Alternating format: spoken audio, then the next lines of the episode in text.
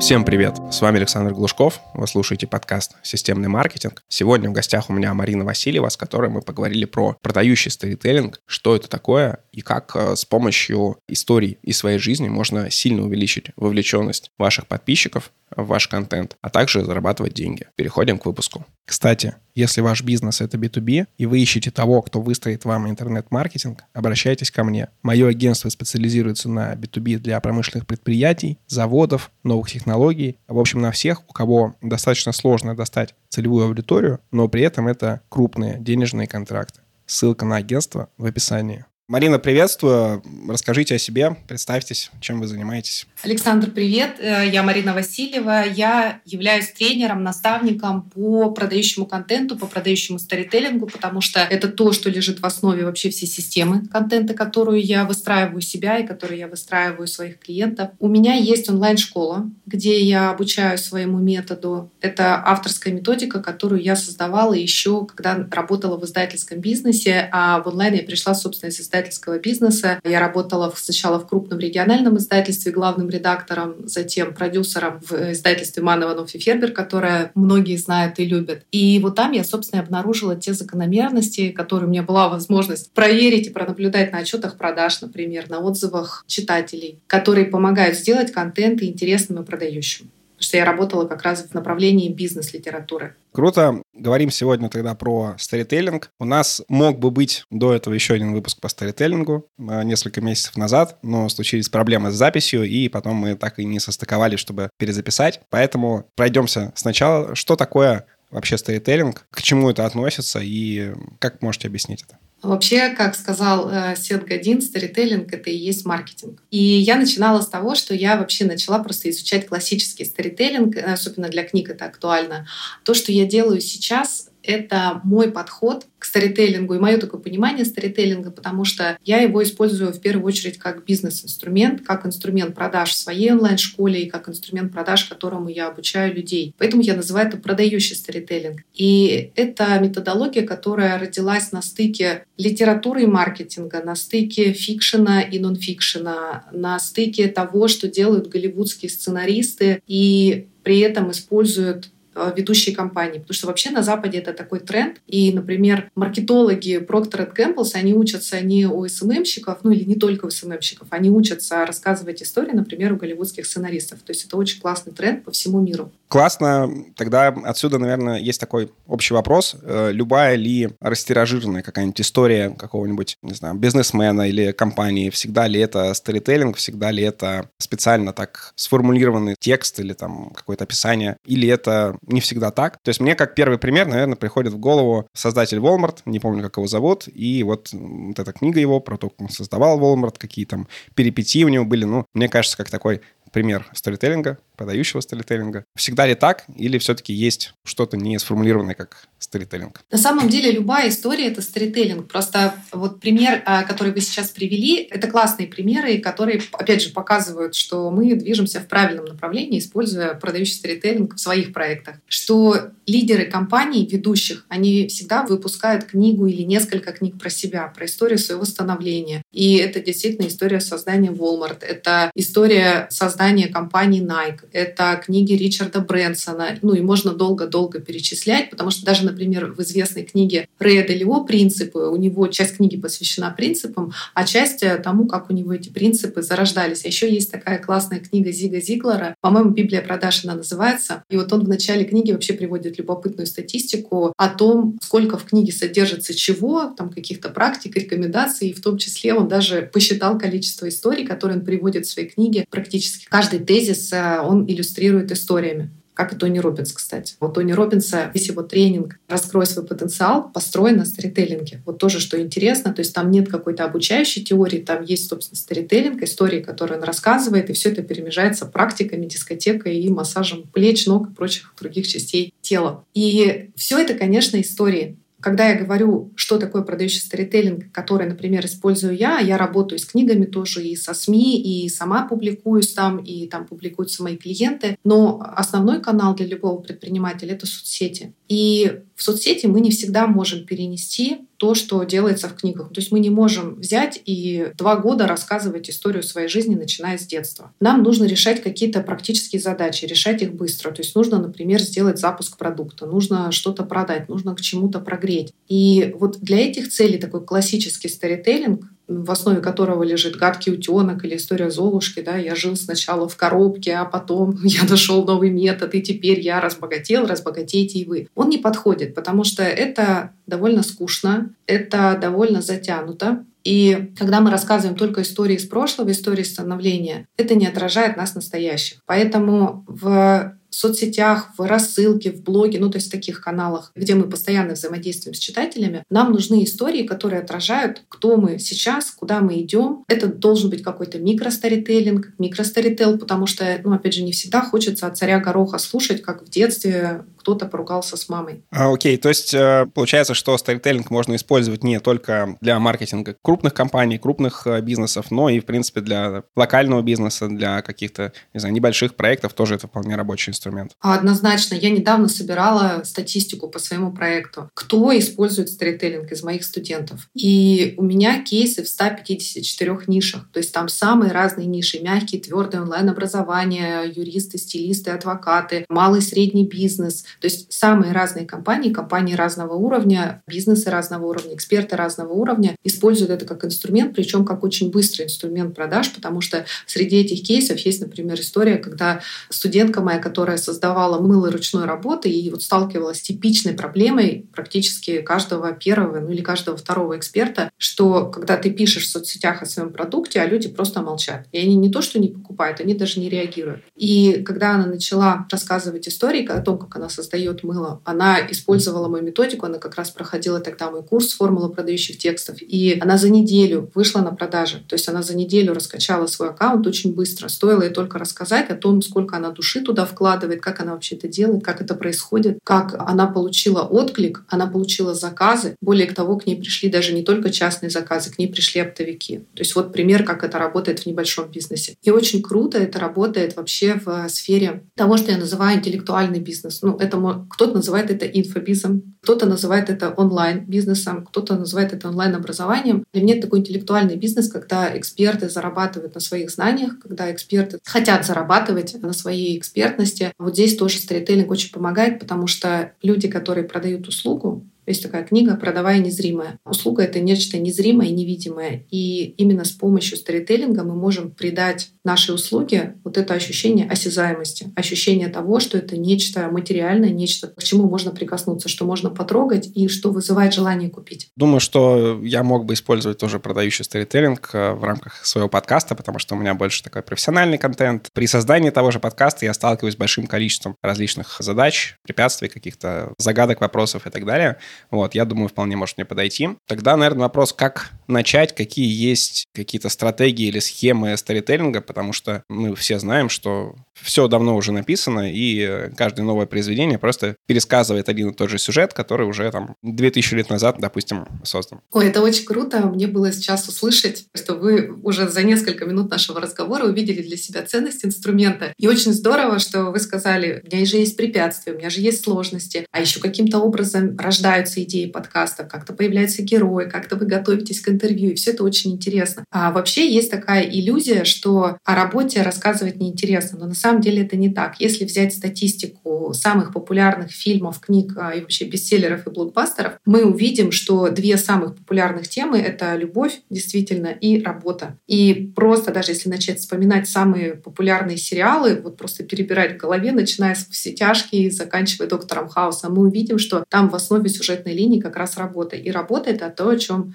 можно и нужно рассказывать интересно. И для этого не нужно устраивать душевный стриптиз, чего боятся многие эксперты. А для этого нужно действительно вот увидеть те моменты, которые сейчас мы в диалоге уже перечислили. И я могу здесь э, предложить структуру, которую просто вот можно взять и использовать. Я сейчас предложу, у меня много разных структур, но я сейчас предложу такую, которую вот можно просто взять и использовать прямо сейчас. Прям вот по пунктам могу перечислить. Я использую разные структуры для того, чтобы контент все время был интересным интересным. Потому что если мы будем все время использовать, ну вот очень известную, я думаю, что ее даже наши слушатели знают, структуру и модель «Путь героя», ну опять же здесь можно столкнуться с тем, что ну ты рассказал один раз «Путь героя», а что делать дальше? И куда тогда и каким образом рассказывать о том, как, например, происходит подготовка к подкасту. Поэтому я очень люблю, как вариант, такую классическую драматургическую структуру использовать, но в применении к тому, что с нами происходит каждый день. То есть не каждый день с нами происходят какие-то супер судьбоносные события, как э, в Гамлете или в Ромео и Джульетте, слава богу. Но а, сама логика драматургической структуры, она на самом деле подходит для каждого дня, в том числе для рутинного дня, когда происходит, например, подготовка к сессии, разработка нового курса, например, или подготовка подкаста. И в такой структуре ключевое — это точка перелома. Что такое точка перелома? Когда ситуация необратимо меняется. Например,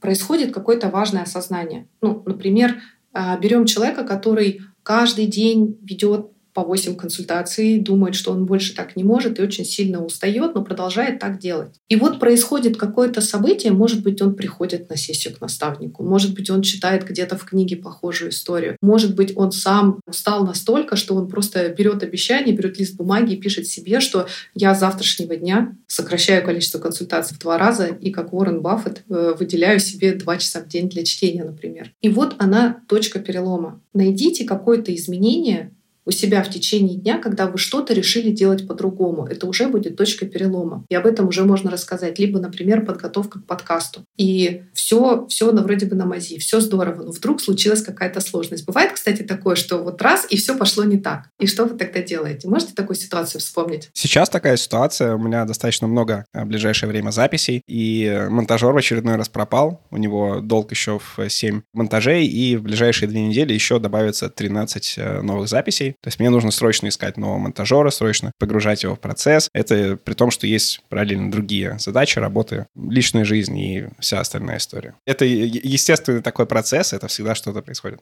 Здорово. Вот мне уже интересно было об этом слушать. И это и есть завязка, которая захватывает внимание. Вот мне уже интересно, и у меня возникает в голове естественный вопрос. И что с этим делать? Какие вообще варианты решения? Как э, ты собираешься действовать дальше? Есть варианты ответа на этот вопрос? Ну, конечно, у меня ежедневная вот эта история про что я буду делать, про планирование, поиск каких-то вариантов. И есть варианты либо монтировать самому, то есть найти еще где-то там час-два на все это дело, чтобы хотя бы очередь разогнать, э, либо найти другого монтажера, который быстро включится в работу, либо написать тем, которых я иногда использовал как запасные. Либо вот я недавно прочитал книгу, опять же, не помню автора, но книга называется «Цель». Это такой производственный роман, и там про завод, эм, и там главный герой — это директор этого завода, и у него проблемы с заводом, с производством, задержка заказов тоже, как у меня. Там параллельно еще про личную жизнь. И, в принципе, у меня похожа сейчас э, история, то есть я вижу, как бы, что можно взять из этой книги и применить для производства подкаста, то есть для моего завода. Классная книга и тоже пример э, того, как бизнес-книга рассказана через сторителлинг. Такой нетипичный очень заход, который и читать это очень интересно. И вот это уже на самом деле готовая история. То есть вот такая ситуация, когда в очереди много проектов,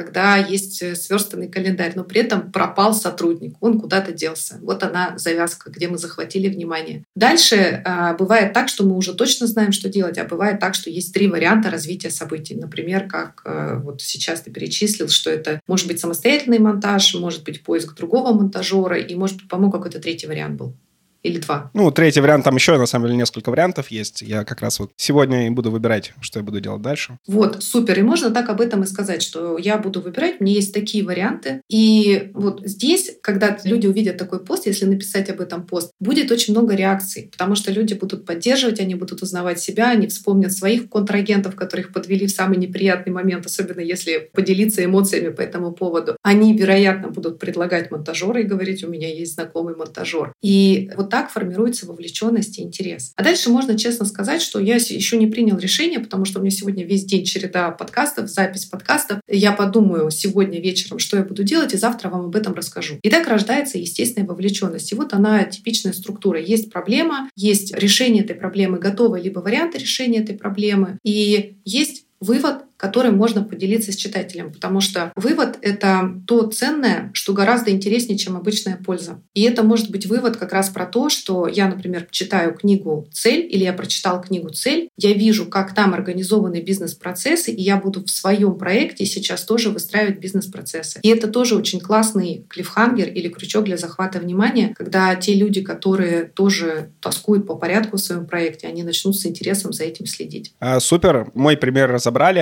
А какие еще есть схемы, которые там хорошо работают или которые раньше хорошо работали, но сейчас это уже всем надоело, как вот э, схема «Путь героя»? Да, ну основная схема надоевшая — это «Путь героя», хотя на самом деле схема сама по себе очень классная, просто она применима в узком контексте. А какие еще схемы есть? Я на самом деле не использую какие-то готовые типовые схемы, я очень люблю идти от разных ситуаций. Например, есть ситуация, когда есть некая сложность в работе, которую мы сейчас разобрали. Есть ситуация, например, профессиональный вызов в прошлом, с которым вы столкнулись. И ее, такую историю можно рассказать по структуре, какая ситуация у вас была, потому что это очень часто проясняет и показывает либо нашу готовность браться за какой-то вызов, либо нашу неготовность и то, как эта ситуация потом меняется. То есть рассказать о том, в какой ситуации вы находились, что это за вызов, например, с вами случился, то есть к вам пришел начальник и сказал, ты открываешь новый филиал в Китае. Или вдруг вы сами сидели и поняли, что я больше не хочу сидеть э, линейным сотрудником, я хочу стать топ-менеджером, и какой проект мне тогда для этого нужно сделать. Нашли сложный проект, пришли и сказали, дайте мне этот сложный проект. Потом рассказать, как вы решали эту ситуацию, что вы при этом чувствовали,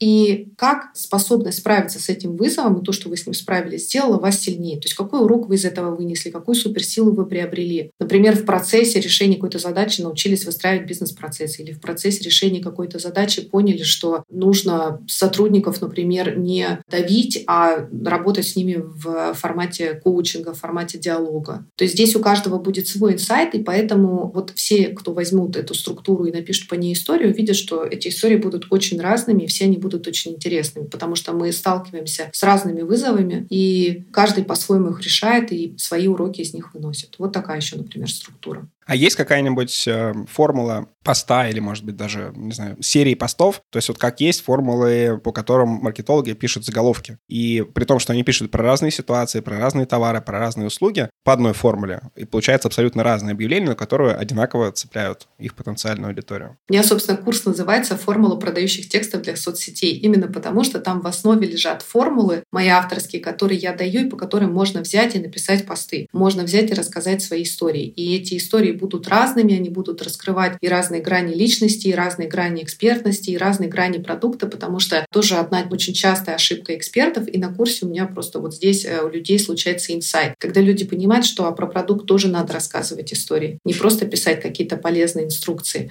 И в основе того, что я делаю, опять же, лежит классическая драматургическая структура. Вот то, что я сказала. Завязка, кульминация, развязка. Но очень часто, если ее использовать напрямую, она либо не работает, либо начинают люди создавать очень длинные тексты, начинают там описывать какие-то сложные жизненные ситуации. Поэтому я как раз э, люблю давать вот такие готовые формулы. У меня даже где-то был урок, когда ко мне просто я в открытом виде бесплатно провожу открытый урок, когда люди приходят и со мной за полчаса пишут текст. То есть можно прийти, можно просто взять с собой ноутбук, можно взять блокнот, можно взять ручку и убедиться, что за полчаса каждый вообще способен создать классную историю. Классно. А можете рассказать еще примеры каких-то интересного продающего сторителлинга, которые были, не знаю, либо у клиентов, либо просто где-то видели? Я могу рассказать историю клиентки и могу пару своих примеров привести. В работу ко мне пришла год назад примерно клиентка, которая до этого год пыталась раскачать свой аккаунт. То есть она обращалась к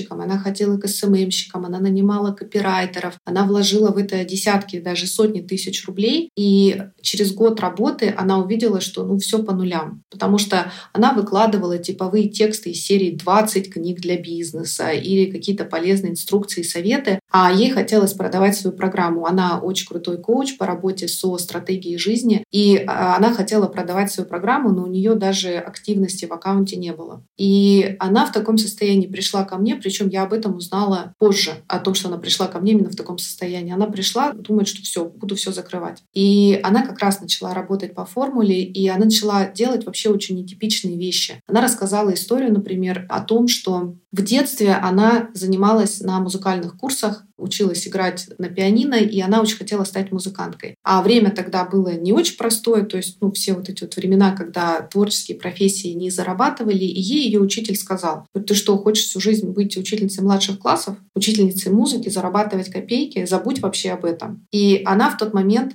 решила, что учитель прав, и она отказалась от этой идеи стать музыкантом. И вот она рассказала эту историю, это пример как раз такого, да, тоже классного сторителлинга, она рассказала историю, и какой вывод она из нее вынесла, что в тот раз она предала свою мечту, потому что она была ребенком, она доверяла старшим, она не знала, как можно по-другому. Но после этого она много думала, много возвращалась к этой истории, и вообще приняла решение, что она больше никогда не будет отказываться от своих желаний. И, собственно, ее продукт, стратегия жизни, он родился из того, что она приняла решение, решение, что она выстроит такую жизнь, такую стратегию своей жизни, чтобы жить так, как она хочет. И это был а, первый пост. Она написала, по-моему, всего три или четыре поста и закрыла полностью поток на свою группу. Он вызвал очень сильную реакцию, потому что люди увидели не какое-то типичное очередное описание. Мы с вами в первом модуле проработаем стратегию, во втором модуле план, в третьем еще что-то, что вообще не отражает суть. Они увидели реального человека с его философией, с его ценностями, увидели, что за этим стоит, и пришли к ней. И с тех пор она уверенно растит чеки, очень здорово сейчас ведет свой телеграм-канал. Я всегда его с удовольствием читаю, и все время продолжает использовать сторителлинг. Я расскажу пример того, как я, например, использовала историю для того, чтобы перепозиционироваться и создать новый продукт, для того, чтобы выйти на новый чек, на новую аудиторию. Очень часто люди идут